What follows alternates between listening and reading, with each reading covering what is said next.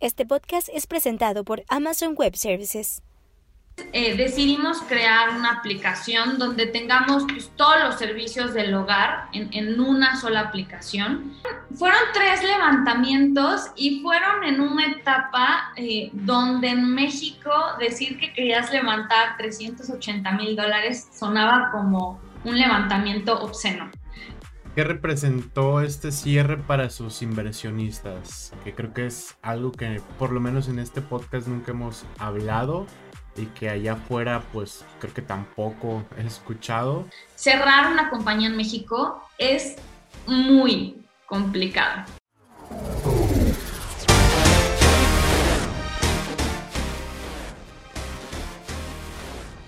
Hola, ¿qué tal? Bienvenidos sean todos a un capítulo más de Hacking Rounds Latam, el podcast de Startup Links donde entrevistamos a fundadores que ya levantaron dinero y les preguntamos todo acerca de ese proceso con el objetivo de que otras startups sepan cómo alguien más ya le funcionó y tal vez pueda aplicar ese conocimiento a su propia startup.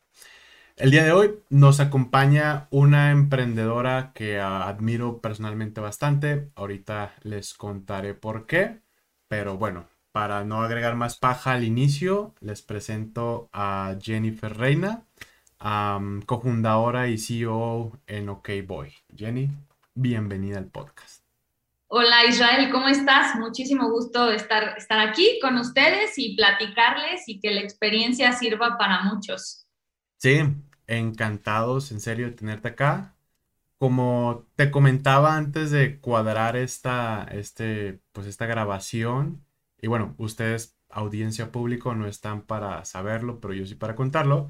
Le decía a Jenny que ella fue el primer pitch que yo escuché en toda mi vida de una startup en 2014 o 15 me parece, en Mazatlán, Sinaloa, México. Entonces, parte de que tal vez esté acá en este rollo del emprendimiento puede que tenga que ver mucho con esa primera vez que escuché a alguien pichar y fue como, wow, qué chido que eso exista y que esta persona, que pues en ese momento no conocía, lo haya hecho como de esa manera.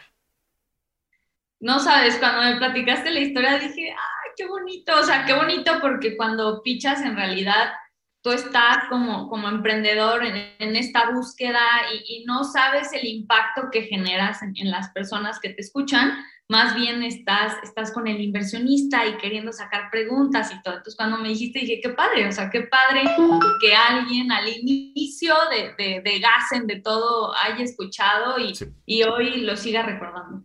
Sí, sí, sí, te lo juro que sí, perfectamente recuerdo, te digo, hasta de qué lado de la pantalla estabas parada y fue como, ok, interesante, memoria fotográfica. Pero bueno, yendo uh, directo al tema, lo vamos a dividir la conversación como en dos partes, ¿no? la segunda parte vamos a hablar un poco de OK Boy y vamos a hablar también de tu anterior startup, que como ya nos adelantabas, Gasen, fue tu emprendimiento anterior y fue con el que te conocí. Entonces, me gustaría comenzar como primero conocerte un poco más a ti. No sé si nos quieras como contar una breve intro de tú quién eres, qué haces y ya después arrancamos. Ah, pues como bien me presentaste, soy Jennifer Reina. Comencé una startup en el 2014 llamada Gasen y estábamos enfocados en poder brindar información y transparencia a las personas sobre su consumo de energía. Eh, comenzamos con, con el gas, gas LP, y creamos un dispositivo que ponían en el tanque estacionario, una aplicación donde podían ver todos sus consumos y a la gasera le dábamos toda la inteligencia de esa data para poder ser más eficientes. Eh, con ello, pues estuvimos cinco años trabajando súper duro, eh, levantamos aproximadamente 15 millones de pesos y desafortunadamente el año pasado pues dimos cierre a la compañía. Eh, y hoy estoy como eh, cofundadora y CEO en, en OKBoy y somos una plataforma multiservicios para que todas las personas puedan tener todo lo que necesitan de su hogar en un solo lugar. Nice, buenísimo. Regresando entonces al principio, Jenny, más o menos en qué año empieza Gasen Y cuéntanos primero como de eso, primer levantamiento, o más bien no sé si fue uno, si fueron varios y como con qué tipo de inversionistas. Sí, fueron, fueron tres levantamientos y fueron en una etapa eh, donde en México decir que querías levantar 380 mil dólares sonaba como un levantamiento obsceno. Eh, yo me acuerdo perfecto cuando estábamos levantando la penúltima ronda en, en, el 2017, que llegamos con muchos fondos e inversionistas y nos decían, oye, pero es que ¿para qué quieres tanto dinero? Y nosotros, me acuerdo que decíamos, oye, nuestra competencia en Estados Unidos está levantando 6 millones de dólares, nosotros queremos hacer algo semejante a ellos con 380 mil. Em, cuando nacimos, nacimos en el 2015 y nosotros traíamos el background de haber hecho una compañía donde estábamos vendiendo software embebido para Suecia y levantamos los primeros dos millones de inversionistas ángel con, con la expectativa de crear un MVP eh, de un producto de IoT donde pudiéramos con eso pues levantar las siguientes rondas y, llegar como a la venta.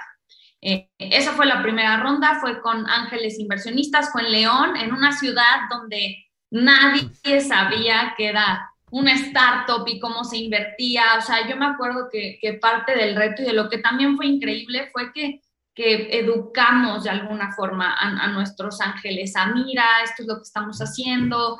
Y, muchas de esas cosas, pues nosotros también éramos nuevos, ¿sabes? O sea, fue como algo que, dijimos, vamos a hacerlo. Eh, leímos, investigamos, preguntamos mucho y, y con base en eso, pues levantamos. Esa fue la primera. Ok con ángeles inversionistas. Después viene una donde ya empiezan a entrar instituciones o inversionistas institucionales, ¿cierto? Correcto. Eh, una vez que ya teníamos contratos firmados con distintas gaseras y con distintas, en, algún momento nos salíamos con inmobiliarias, eh, ya con los contratos, con esa atracción, con el producto listo para su primera línea de 3.000 unidades, eh, decidimos levantar la siguiente ronda de 380 mil dólares. Eh, y ahí sí ya tuvimos una red de ángeles en Querétaro, un fondo de inversión que se llama Bisrock en, en Ciudad de México. tuvimos otros, otro ángel inversionista que entró porque era clave para nosotros en algunos puntos, tenía una expertise que nos gustaba mucho. Y, bueno, la red de ángeles como tal de, Angels Nest también, que, estaban en Ciudad de México. Entonces, eh, más o menos esa fue la ronda, 380 mil dólares. Y cuando empezamos a tener muchísimos retos técnicos, levantamos la tercera ronda, que fue una ronda puente y la hicimos muy estratégica con un fondo eh, Making LA en Estados Unidos, en Los Ángeles para que ellos nos pudieran ayudar a, poder escalar la producción y, estábamos evaluando en su momento irnos a China. Entonces, ellos tenían mucho expertise ahí y con ellos levantamos 75 mil dólares. En realidad, el montón no fue grande, pero queríamos meter nuestro pie a Estados Unidos para levantar la serie A allá. Ok, nice. Entonces, en total fueron menos de 800 mil dólares, tal vez. Sí, sí, sí, sí. Si lo pones con puntos y comas, como 15.8 millones. Ok, va. 750 mil aprox de dólares para nuestros amigos de fuera de México. Ah, sí. buenísimo. Me gustaría preguntarte, eh, bueno, me, me gustaría mejor avanzar y después preguntarte como las diferencias justo del tema de ecosistema ahorita eh, versus pues 2015, 6 años o 4, pero para eso necesitamos la segunda parte con OK Boy. antes de eso, pues ustedes desafortunadamente tienen que cerrar la compañía, ya me decías eh, el año pasado, al inicio comentabas. ¿Cómo toman esa decisión o si se puede saber por qué llegan a, a esa decisión? Fue súper difícil. Eh, a todos los que hoy están levantando dinero, creo que no puedo estresar lo suficiente el que estén listos para, para lo mejor, pero también para lo peor. Eh, nosotros desafortunadamente pues nos quedamos sin flujo efectivo, o sea, creo que esa fue una de las razones. Eh, también nos dimos cuenta que el ecosistema de IoT y de hardware en México es, es pobre para startups. O sea, yo me acuerdo que me decían, pero es que tienen muchísimas armadoras. Pues sí, pero las armadoras no te pelan en una etapa temprana. O sea, hay una gran diferencia entre la manufactura y, el hacer un producto nuevo, ¿no? Entonces, ahí, pues, ¿qué pasó? Nos quedamos sin flujo efectivo, nos costó muchísimo más dinero del pensado hacer el primer batch o sea, las primeras 3.000 unidades nosotros teníamos un, budget y teníamos eh, un recall, que el recall es todas las unidades que piensas que te van a regresar. Eh, nosotros establecimos que teníamos que tener entre el 5 y el 8% máximo en un primer batch y tuvimos el, el 15%, ¿no? O sea, fue catastrófico para nosotros. Entonces, ahí esa es una gran diferencia entre una startup en Estados Unidos y una en México, porque ellos tienen una holgura gigante. O sea, si algo falla, si algo tienen, las certificaciones que pagan, pues levantan montos pues mucho más grandes considerando todas estas fallas. Y ahí nosotros nos vimos muy novatos, creímos que, que íbamos a poder salir, digamos, con, con, con el presupuesto muy apretado y la realidad es que pues, pues no. Entonces cuando pasa algo y tienes estos temas, a menos que traigas cash detrás de ti que te diga, toma, aquí está, no te preocupes, ronda puente, ronda todo, tú no te apures, pero no pasó. O sea, en México nuestros inversionistas no tenían ese follow-on investment, la mayoría de ellos. Entonces, aunque sí hubo dos inversionistas que dijeron, va, ponemos más, y, y la verdad es que profundo agradecimiento para ellos, no, no, no es suficiente. O sea, no es suficiente, no, no alcanzas. Entonces, pues nos quedamos sin, sin, efectivo, no pudimos levantar la Serie A, los fondos gringos no se sentían cómodos que estuviéramos en México, los fondos mexicanos no se sentían cómodos con que fuéramos hardware. Entonces, e, estuvimos apretados en, en, esta ola y lo intentamos por, por casi ocho meses la, ronda todavía cerramos y estiramos un poco con algunos contratos, pero pues no logramos cerrar la serie A y, eso eventualmente nos mató. Ok. ¿Qué representó este cierre para sus inversionistas? Que creo que es algo que por lo menos en este podcast nunca hemos hablado y que allá afuera pues creo que tampoco he escuchado porque pues cuando uno firma los documentos sí existen cláusulas de hoy, pues en caso de cierre, liquidación, exit o dependiendo de qué documento firmes, pues pasa esto. No sé qué sucedió con ustedes. Es una conversación muy incómoda, obviamente, por, por muchas razones, ¿no? O sea, el dinero de, de todos se acaba, o sea, yo personalmente, todos mis ahorros que como emprendedor eh, al inicio pues ganas muy pocos, pues se van, ¿no? O sea, porque cuando las cosas no funcionan, pues tú eres el primero que no te paga sueldo, eh, tú eres el primero que estás ahí viendo como qué pones, qué quitas para que las cosas puedan seguir funcionando. Entonces, es una conversación muy incómoda, sobre todo con los inversionistas ángeles. Eh, creo que con los fondos y los que ya son como más institucionales, la conversación es, es complicada porque a nadie le gusta que, que, haya un fracaso, pero em, ellos están más acostumbrados y yo lo veía, ¿no? En, Estados Unidos con, con Making LA, súper, o sea, nos apoyaron muchísimo, incluso en el cierre fue así de, a ver, o sea, ¿qué necesitan? ¿Cómo le hacemos? Em, ¿qué, qué, qué, ocupamos? Entonces, esa parte como que fue una parte que yo dije, wow, o sea, sí hay una diferencia muy grande cuando ya tienen un camino recorrido, cuando ya saben que esto pasa, a diferencia de, Los Ángeles, que sí fue como, no, no, a ver, vamos a, darle la vuelta, vamos a intentar esto, vamos a intentar el otro, todo lo que sea necesario para que no, no cerremos. Y, claro que tú quieres dar el 100, el 1000% para no cerrar, pero hay un límite. Y creo que ese límite es el, el, que es complicado definir y cerrar y decir aquí. O sea, a mí creo que me costó como 10 meses más darme cuenta de que ese límite ya había llegado. Em, pero bueno, ¿no? O sea, en cuanto a documentación, ese es otro punto importantísimo para todos los emprendedores. Cerrar una compañía en México es muy complicado, o sea, muy, muy complicado.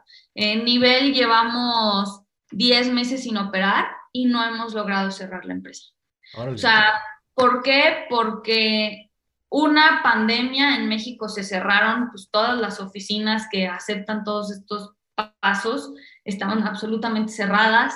Eh, tienes que convencer a muchas personas a que pues tenemos que cerrar, necesitas un liquidador, necesitas abogados, necesitas, ¿saben? O sea, son, son muchos detalles que cuando cierras en Estados Unidos, igual Making LA nos decía así como que, ah, pues ya, o sea, decimos bankruptcy, cerramos y en tres meses ya está todo, ¿no?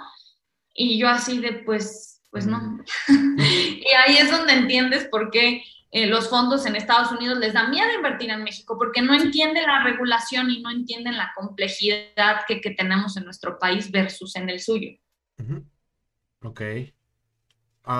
Paréntesis rapidísimo, entonces su compañía fue una SAPI Asumo, un vehículo mexicano y no una holding en Estados Unidos, ¿cierto?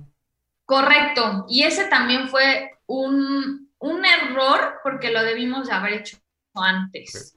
Eh, cuando nosotros queríamos levantar la Serie A en Estados Unidos, solamente ordenar nuestras cosas, o sea, poner todo eh, con, con, la estructura en Estados Unidos para que los fondos se sintieran cómodos allá y todo, considerando que nosotros ya teníamos la estructura de SAPI y dos rondas detrás de nosotros y, y capital de, de, gobierno que bajamos un fondo por ahí. Eh, implicaba solamente eso, 150 mil dólares. Y nosotros decíamos, fuck, o sea, de la ronda solo para poner legalmente las cosas bien. Eh, la, me acuerdo que yo vi la, la, cotización. la cotización y dije, oh my God, o sea, de, de 75 mil a 150 mil dólares fue, fue el estimado. Eh, entonces, bueno, esa es otra cosa, ¿no? Si, si van a levantar dinero en Estados Unidos, empiecen lo antes posible con su LLC o su C Corp o, la, la, estructura que, que, les recomienden más. Muchos ahorita ya están usando el Sandwich Caimán. O sea, tengan mucho cuidado con esas estructuras día uno. Sí, va. Buenísimo. Gracias por los comentarios, Jenny. Pasando a lo que están haciendo ahorita, cuéntanos de nuevo con un poco más calmita qué es OK Boy, qué es lo que están haciendo, el problema que resuelven. Igual ahorita entramos a ver qué tal en temas de financiamiento, cómo va. Claro, claro.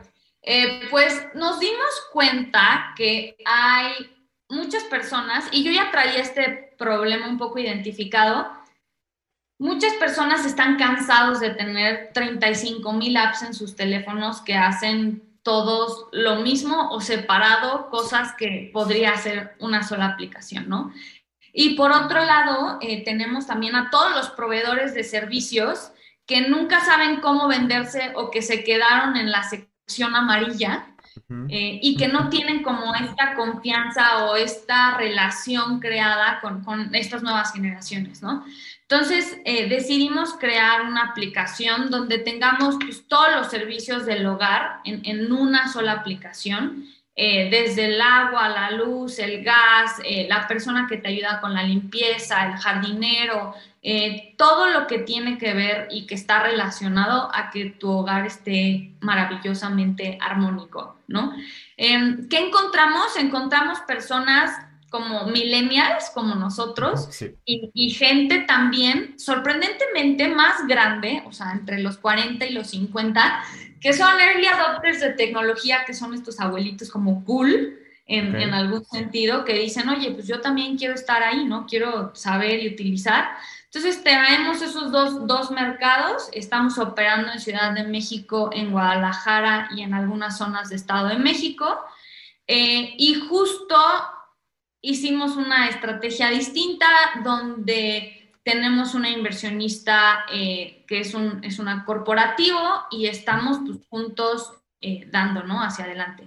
La ronda todavía es, es privada, pero en, en cuanto a montos, pero pues bueno, cerramos esta ronda de capital, empezamos a operar y ahorita justo eh, vamos a empezar como con ya nuestra pre-series A o, semilla el próximo año a levantar. Y, y, pues bueno, básicamente a grandes rasgos, eso, eso es OK Voy y eso es lo que estamos haciendo. Buenísimo. Diferencias que encuentras ahora en esta nueva aventura en el ecosistema tal vez no solo en México, sino en la TAM, contra lo que te topaste en 2015, que ya más o menos nos comentabas que pues era un desierto. No sé si lo sigues sintiendo así o ya lo ves más lleno. Yo, yo estoy impresionada con los montos.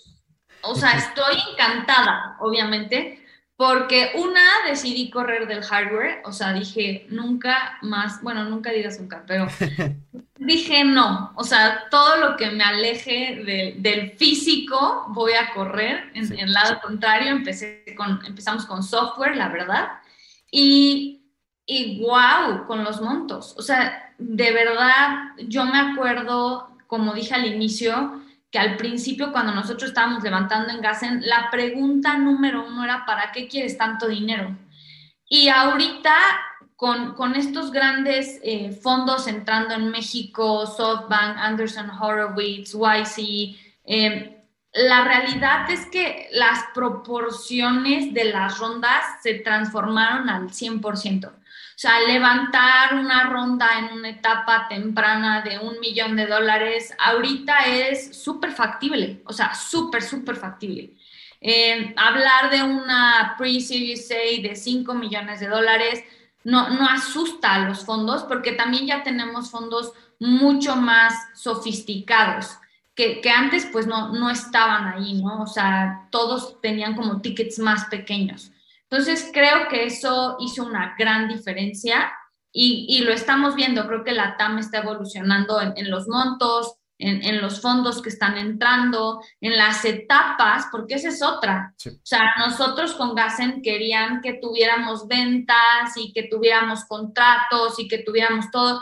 Y ahorita ya veo que se empieza a permear esta idea de, a ver, ¿cómo están tus unit economics? ¿Cómo está tu tracción? Eh, los contratos ya no es la única forma de, demostrar cómo está e, este, este movimiento, cómo la aguja está, está creciendo.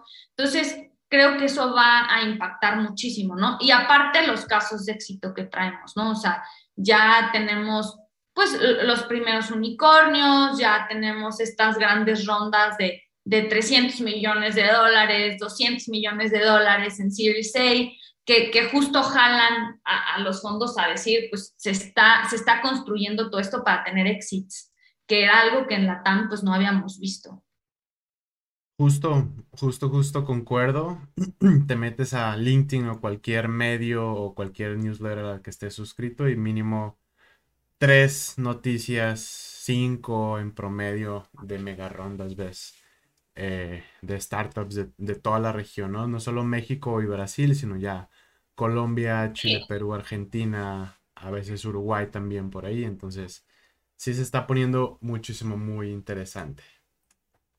Claro, claro, la realidad es que está cambiando totalmente el, uno, el, mood, creo que hacia, hacia la inversión de riesgo, o sea, ya hay, hay muchas compañías, startups que están demostrando que, que, sí hay cómo hacer este pass, ¿no? O sea, tanto al IPO como al que se has adquirido, que creo que era algo que no habíamos visto o que no se había hecho público. Eh, entonces eso también como que afectaba, o sea, conseguir data en la TAM es muy complicado.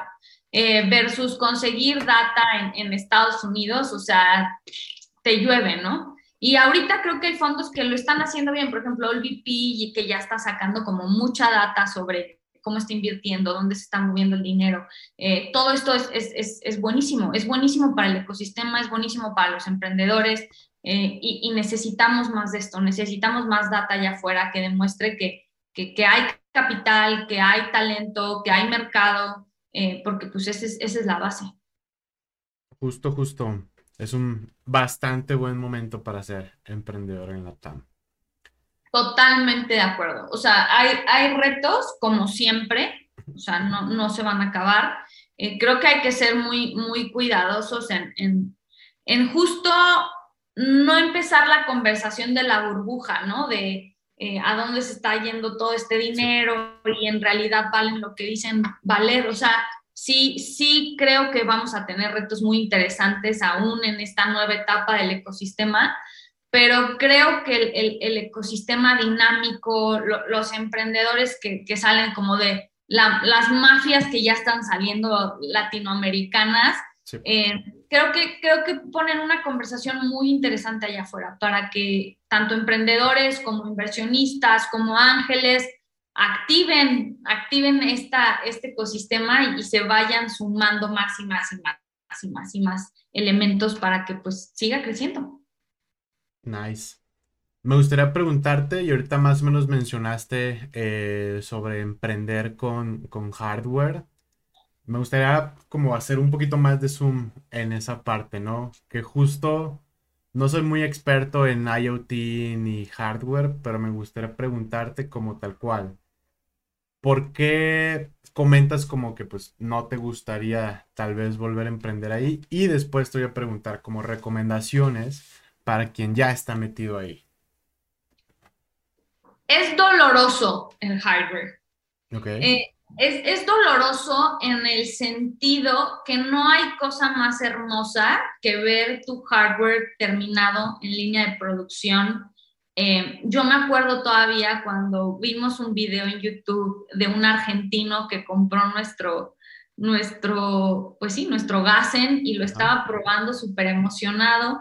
Y yo dije, no manches, ya llegamos a la Patagonia, o sea, con un producto físico, o sea, no, no con un software, o sea, físico, llegó allá. Y ese momento fue un momento como wow, un momento para mí, porque dije, todo este esfuerzo, todo esto se, está, está ahí, está allá, qué cool. Sin embargo, el tema del hardware es que es, es muy costoso cada error que cometes.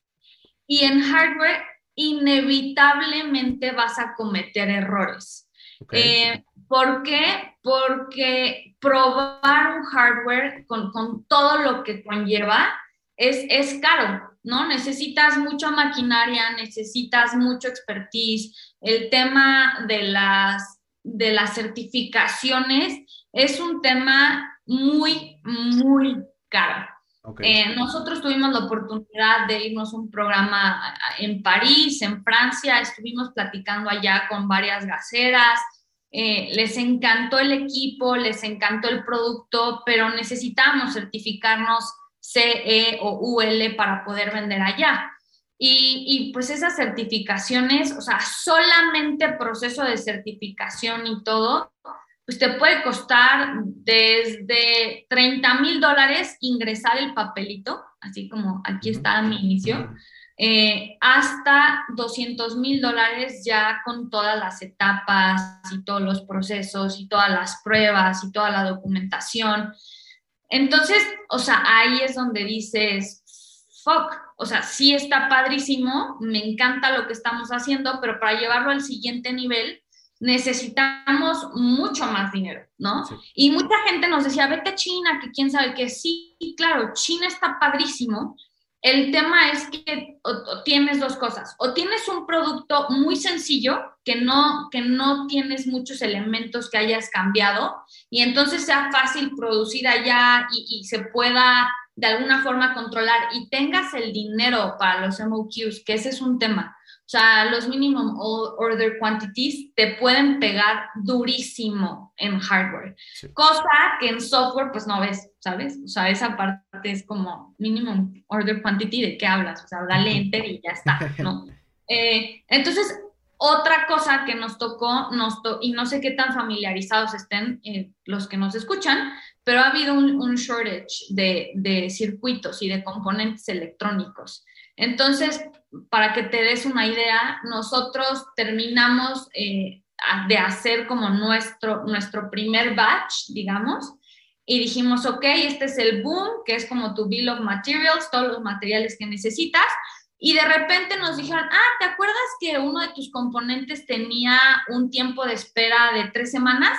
Pues ahorita ya es de 35 semanas. Y tú así, ¿qué? Sí, sí, en 35 semanas, eh, si me lo compras hoy, te lo entrego en 35 semanas. Entonces, para nosotros fue uno, a ver, espérate, o sea, esto no puede ser. O sea, nosotros cuando lo hicimos, todo, ah, sí, pero es que fíjate que la automotriz y los coches inteligentes y todo esto, pues se acabaron y ellos tienen prioridad, entonces, pues no podemos respetarte em, los, los lead times, ¿no? Los tiempos de espera. Entonces llegamos a un punto donde teníamos un boom, donde el tiempo de espera para hacer el producto era, no te miento, de 54 semanas. O sea, estás hablando de un año, ¿no? Entonces tenías que pagar un año antes tus componentes para, para esperar que en un año lo tuvieras o tenías que cambiar todo tu diseño para que pudieras tener eh, pues componentes con, con, lead times más pequeños. Eh, lo cual pues se volvía imposible considerando que todo eso nos costaba eh, otros tres o cuatro meses de runway de todos los ingenieros trabajando sin poder vender nada. Entonces, eso te mata también. Entonces, esa sería la recomendación. Em, para todos los que ya están metidos en hardware, o sea, controlen muchísimo su supply chain, o sea, es importantísimo. Eh, traten de, hacer los deals directamente. Eh, tienen dos opciones, con alguien súper experto que conozca perfectamente eh, quién va a ser quién les va a hacer como el conglomerado de los componentes o irse a fabricantes, pero a fabricantes que sepan que, que van a poder atenderlos y que su prioridad no son compañías gigantes que en cualquier momento se van a comer eh, sus componentes, porque ese es un gran riesgo. Nosotros nos pasó, eh, elegimos componentes súper fregones pero que al final del día estaban muchos enfocados en automotriz y cuando les dices, oye, soy una pequeña startup y quiero hacer 3.000 unidades y necesito 6.000, pues eres, o sea, ¿sabes? La, la, arañita que aplastan porque pues no, o sea, no les representas nada. Ok, interesante. No sé, ¿considerarías que ha cambiado tal vez un poco y a lo mejor voy a decir una tontería? No sé si antes era inclusive hasta marcar por teléfono a X parte, a X fábrica, versus a lo mejor ahorita te puedes meter a X e-commerce, pides y con eso empiezas a probar. Ay, qué bueno que dijiste eso. Nosotros utilizamos muchos e-commerce para comprar los primeros, los primeros componentes, ¿no? Que justo te permiten tener esta flexibilidad de comprar 500 o 10 o 100, ¿sabes? Y eso está buenísimo. El, problema es que a los precios que, compras con ellos sería imposible sacar un producto a, mercado, ¿no? Entonces, creo que esa facilidad de llegar al MVP sigue ahí, o sea, y es hermosa. Eh, lo único es que cuiden mucho del MVP al, proceso de industrialización, ¿no? O sea, a tener tu primer batch, ya con una, con una manufactura. O sea, yo me acuerdo que cuando nosotros hicimos los primeros 30 MVPs, yo decía, bueno, si estañan los tanques, nos van a meter al bote a todos por chistosos. Eh, pero en realidad las pruebas de hermeticidad y de eh, seguro intrínsecamente y eso pues no existen, ¿sabes? O sea, es como los haces en, en, la oficina y ves que funcionen y que se comuniquen y todo. El, el reto viene cuando creo que, lo complicado es todos los componentes, nosotros los traíamos de cinco países distintos, ¿no? O sea, comprábamos en China, comprábamos en Canadá, comprábamos, teníamos incluso unos en, Noruega, eh, comprábamos en, Corea. Entonces, el, el, tema es ese, o sea, la cercanía, los chinos son súper rápidos, pero al final del día, pues tienes el reto de que están en China, o sea, en lo que llegan, volarlos es carísimo. Eh, por ejemplo, las, las, baterías, las baterías nos las tenían que mandar en barco porque no puedes mover litio en, en, en avión. Entonces nos teníamos que esperar. Si hay un error o algo llega mal, puta, quejarte y decirle, oye, ahí te va de vuelta. Son un mes en lo que llegan. O sea, ¿sabes? ese es el tema. El manejo de scrap también es súper importante en, hardware. Y sí creo que ha mejorado en México. O sea, creo que tenemos eh, algunos Fab Labs que ya están como, tienen más maquinaria, eh, tienes expertise. Por ejemplo, nosotros con Bosch eh, trabajamos súper cercanos a ellos. nos ayudaron mucho al final, así de, oye, a ver, vamos a hacer un producto como más sólido, déjanos ayudarte pero de nuevo, ves, sus facturas y tú eres una startup y dices, híjole, o sea, sí quiero tu expertise, pero todavía no me alcanza tu expertise. O sea, como partner de colaboración, em, e, es algo que cuando estás pequeño te, cuesta, te cuesta mucho, ¿no? Entonces, eh, pues mira, por ejemplo, ellos crearon ahí un, lab en, Guadalajara y está fregoncísimo. O sea, tienen equipo y maquinaria que nosotros como startup ni de chiste hubiéramos podido comprar, la verdad. Eh, acá, por ejemplo, en León teníamos el Parque de Innovación de la Salle, que también nos ayudó y que tenía, eh, pues, digamos, un equipo dentro de la universidad, que eso es algo muy importante. O sea, si se pueden aliar con universidades, si se pueden aliar con corporates que tengan estos, estos Fab Labs o estos centros de, desarrollo, do it, o sea, do it, do it. Todos los recursos que puedan utilizar al inicio van a hacer una gran diferencia a lo largo de, de, toda la startup, ¿no? O sea, mientras más puedan apalancarse de partners al inicio, mejor. Buenísimo. Para ir enfilándonos un poco ya al cierre, Jenny, algo que te hubiera gustado que te preguntara y que no te pregunté o que quieras agregar a la conversación. algo que yo aprendí mucho, que creo que no se habla mucho en el ecosistema, es, es justo la parte emocional o el proceso que, vives como, como emprendedor eh, y más como, CEO. Eh, en Gassen yo, yo era la CEO y creo que cuando todo va bien, de verdad, toda la gente está ahí, te apoya, claro, súper cool. Pero cuando todo va mal, solo, o sea, cuiden mucho como su inteligencia emocional, cuiden mucho eh, como el desgaste familiar y el desgaste personal que, tienen cuando las cosas van mal. Eh, y, siempre, siempre recuerden que, todo puede salir mal y, que hay, se abren siempre nuevos caminos, ¿no? O sea, creo que no posterguen tanto la parte de, de un cierre si ya lo ven inminente eh, y entiendan que allá afuera hay miles de oportunidades, o sea, miles, o sea, miles, miles de oportunidades. Se cierra una puerta y se abren tres eh, y, la mentalidad es, es, fundamental entender que estas cosas pueden pasar y que, y que hay gente muy fregona allá afuera que, sabe en dónde estás, que sabe el camino que tienes recorrido y que siempre va a haber gente que te va a querer ayudar. Entonces, o sea, yo creo que eh, eso es algo que a veces no, no, hablamos como emprendedores y en rondas y en todo. Decimos como todo lo padre, todo lo cool, eh, todos estos como hitos. Eh, y a veces se nos olvida también estas historias donde pues las cosas no salieron tan bien y, y, y, lo que lleva eso emocionalmente, solo que estén, que estén listos, o sea, que no, no lo vean como imposible que suceda, porque yo mucho tiempo lo vi como no, no, o sea, no hay forma de que fracasemos. Y, eso también a veces tiene repercusiones importantes. Entonces, em, creo que eso, complementando toda la conversación. Buenísimo, buenísimo.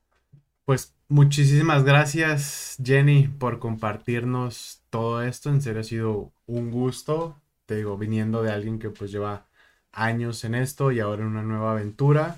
en serio, muchísimas gracias. Un, placer, Israel. Eh, en lo que pueda ayudar, encantada. Y, qué emoción que exista esto, la verdad. Me encanta que, que hay estas conversaciones y que la gente pueda entrar y los pueda ver y los emprendedores se den una idea de, estos grandes casos de éxito, eh, también de estas partes que a lo mejor no, no salen tan, tan bien, pero, pero que hay de todo, ¿no? Y que tenemos que estar listos para todo y que pues estamos creando un ecosistema vivo que tiene cosas increíbles y cosas que no salen, eh, pero, pero bueno, al final del día todos tenemos que, que avanzar y que, y que buscar, pues, cómo resolver problemas, que creo que es, es, es, pues es el objeto de todo esto. Sí, sí, sí, sí. Ah, por último, ¿a dónde pueden encontrar, encontrarlos eh, a OKBoy o descargar? Eh, estamos en www.okboy.app y tanto en iOS como en Android, en, las respectivas tiendas, estamos como OKBoy. Eh, nos pueden descargar ahí. Estamos operando en Ciudad de México, Guadalajara y Estado de México. Buenísimo. Pues muchísimas gracias, Jenny. Gustazo haberte tenido por acá.